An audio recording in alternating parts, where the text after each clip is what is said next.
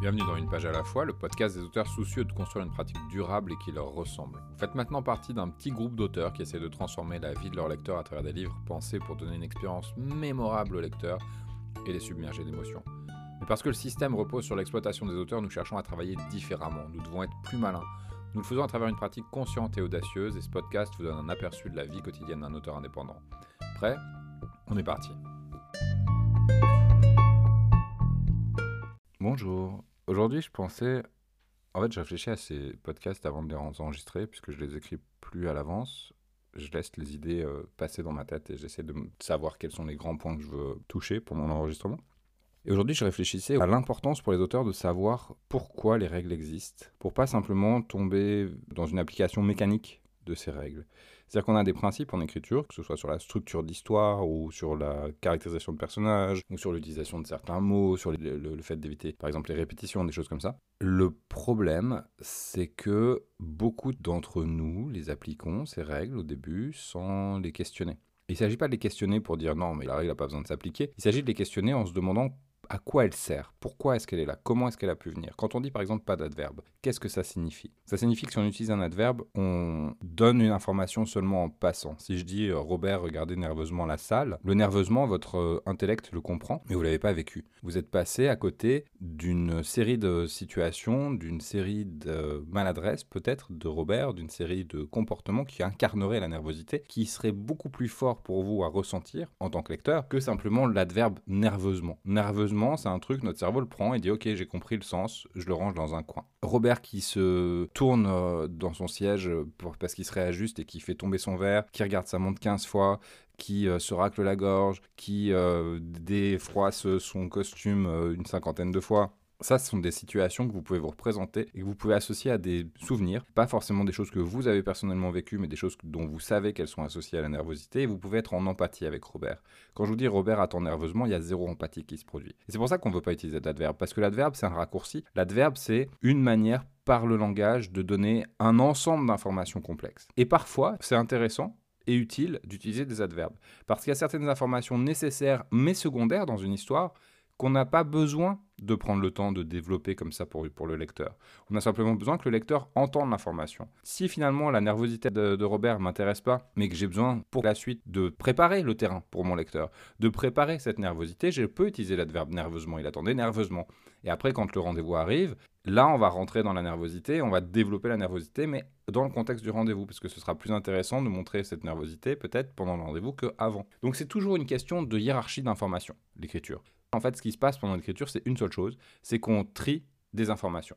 Vous avez plein d'idées, vous avez un univers qui est très riche. Si je prends le temps, si vous prenez le temps de vous poser avant d'écrire une scène, de visualiser le décor et de raconter le décor, vous allez avoir 15 millions de trucs à décrire. Si je vous demande de vous concentrer au contraire sur l'état du personnage et que vous prenez 10 minutes pour raconter l'état d'un personnage dans un instant sans faire avancer le temps, c'est-à-dire que je prends Robert, il est assis, il est 10h02 du soir, il attend son date, et dans cette minute de 10h02 et 3 secondes, dans cette seconde-là, quel est l'état de Robert?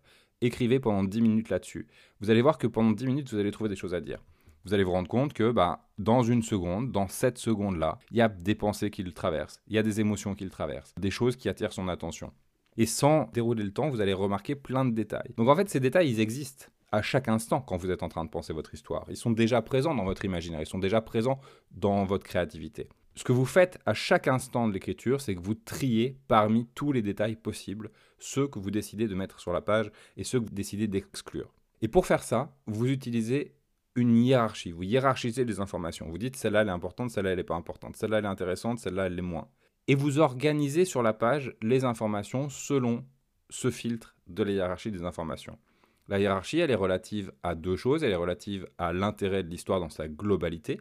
Est-ce que l'information est utile pour le récit que je suis en train de faire, pour l'histoire que je suis en train de construire? Et la hiérarchie, elle est aussi filtrée d'après ou par rapport à l'intérêt pour la scène que je suis en train de faire. Est-ce que dans l'instant, le fait de décrire tel détail, le fait de choisir telle information, ça apporte quelque chose à l'expérience de mon lecteur dans la scène? Et en permanence, je suis en train d'évaluer et de faire des jugements sur les informations que vous pourriez donner à votre lecteur. Ça, ça se passe évidemment très vite, beaucoup plus vite que vous n'en avez conscience. C'est pas une réflexion qu'on pose dans la balance à chaque fois qu'on écrit un mot. On n'est pas en train de se dire, bon, bah, tiens, si je mets ce mot, ça veut dire que je mets pas tel autre, etc. Non, ça va beaucoup plus vite que ça. Il y a une partie de vous, quelque chose en vous qui sait faire ces choix-là rapidement. De la même manière que quand vous parlez, vous ne choisissez pas délibérément chaque mot qui sort de votre bouche. C'est pour ça que des fois, on dit des choses qui dépassent notre pensée, on va plus vite que notre pensée. C'est parce qu'il y a une partie de nous qui prend ces décisions-là et qui connaît le message, qui sait ce qu'elle veut exprimer, qui sait toute la possibilité qu'offre le langage pour exprimer cette chose-là, qui connaît toute la possibilité d'exprimer des choses aussi par le non-verbal, donc votre posture, votre ton, tout ça. Tout ça sont des décisions qui sont prises avant que votre conscience ne puisse euh, intervenir. Donc, ça, c'est ce qui se passe pendant que vous écrivez. Et c'est là où, après, dans la réécriture, on va venir consciemment regarder chacun de ces trucs-là, et les règles nous aident je ne vais pas appeler ça des règles, les principes d'écriture qu'on a appris, pas de répétition, pas d'adverbe, incarner, montrer plutôt que dire, donner du rythme, toutes ces choses-là, elles viennent pour nous aider à repérer les endroits où peut-être on a été un peu vite. Peut-être qu'on a fait des raccourcis. Parce que pendant qu'on écrit, on a aussi cette urgence de sortir l'histoire de soi. Et quand on est dans l'urgence de sortir l'histoire de soi, ben, notre cerveau, tout simplement, il va aller à l'essentiel. Il va dire Robert est nerveux, bam, ok, c'est bon, passons à la suite son date arrive, ça se passe bien, ok, passons à la suite. Mais ça, ça fait pas une histoire intéressante. Ce qui fait une histoire intéressante, c'est qu'on a des moments à vivre, et j'insiste vraiment là-dessus, votre lecteur, il a envie de vivre des moments. Donc, quand vous revenez sur le texte, vous revenez avec cette lecture-là qui consiste à demander quelle est l'expérience la plus intéressante pour mon lecteur qui ne nuise pas à l'ensemble de mon histoire. Si je hiérarchise pas mes informations, si je prends tous mes adverbes et que je les traite tous au même niveau, à un moment donné, je peux aussi créer de la confusion. Pas forcément, peut-être pas, mais il, est possible que je le fasse. Donc ça veut dire qu'à chaque fois que je rencontre un adverbe, plutôt que de le supprimer, plutôt que de chercher à le développer en l'incarnant, en créant des situations qui vont montrer l'état du personnage, plutôt que euh, le, résumer comme ça dans un adverbe. Eh bien, je vais me demander si le fait de prendre ce temps-là, c'est intéressant pour l'expérience globale de mon lecteur. Parfois, le fait de développer la nervosité de Robert, par exemple avant le rendez-vous, ça va juste faire passer le temps ça va juste remplir de l'espace, mais ça ne fera pas avancer le fond. Ça ne changera pas mon personnage, ça n'enrichira pas mon conflit, ça n'enrichira pas le mathématique. Ce sera juste là pour faire de l'habillage. Et on ne veut pas faire de l'habillage. Ce que vous voulez, c'est que les moments que vous racontez soient des moments qui aient du sens, soient des moments qui font avancer l'intrigue, sont des moments qui font avancer vos personnages, sont des moments qui nourrissent votre thématique. Bien sûr, on a aussi des passages qui sont des passages divertissants juste pour pouvoir avoir des respirations à certains endroits, mais il s'agit aussi de savoir évaluer quel est le bon rythme pour notre histoire. Pas trop vite, pas trop lent, on s'attarde pas trop sur les trucs. C'est une question après de presque une question de musicalité. Vous essayez de savoir quelle mélodie vous êtes en train de donner à votre lecteur, de faire entendre à votre lecteur, est-ce qui est intéressant pour lui, est-ce qu'il a envie de vivre, est-ce que vous avez envie vous de lui faire vivre? Donc tout ça pour dire que vous allez rencontrer des gens qui sont très bien intentionnés, qui ont appris l'écriture dans la théorie et qui ont toute une liste de règles et qui n'ont pas nécessairement ni l'expérience ni la conscience ou la compréhension de ce qui est en jeu dans le travail d'écriture. Donc chaque fois que vous lisez une règle, chaque fois que quelqu'un vous dit il faut que tu supprimes tes, tes répétitions, il faut que tu supprimes tes adverbes par exemple, votre boulot c'est de prendre un pas de recul, de faire une pause et de vous demander qu'est-ce que la personne est en train de me dire, à quoi ça répond, à quoi ça correspond cette règle-là? Et est-ce que dans ce cas précis de mon livre, elle s'applique? Parfois, un adverbe, c'est la meilleure chose que vous puissiez mettre dans un texte. Et parfois, c'est la pire. Et ça, c'est votre boulot d'auteur, de savoir pourquoi et de savoir comment décider ça. Si je le laisse ou si je le laisse pas. Je ne me rappelle plus pourquoi je réfléchissais à ça ce matin, mais en tout cas, ça m'est venu parce que si j'essaie de me souvenir, je pensais à, à l'épisode 10 qui va bientôt arriver, à me dire que j'allais faire un point sur le les raisons d'être de la quotidienneté de ce podcast. Je voulais revenir sur la notion d'habitude. Et je pensais à un autre truc, je pensais au fait que euh, j'ai lu une, citation un jour de Seth Godin qui disait J'écris pas tous les jours parce que j'ai quelque chose à dire, j'ai quelque chose à dire parce que j'écris tous les jours. Et c'est parti de là, je sais pas pourquoi c'est arrivé, j'en suis arrivé aux règles et aux adverbes, mais c'est parti de là, de cette idée que votre pratique nourrit votre créativité et pas l'inverse. C'est-à-dire que c'est pas parce qu'on a de la créativité, c'est pas parce qu'on a des idées qu'on écrit vous trouvez des idées parce que vous écrivez.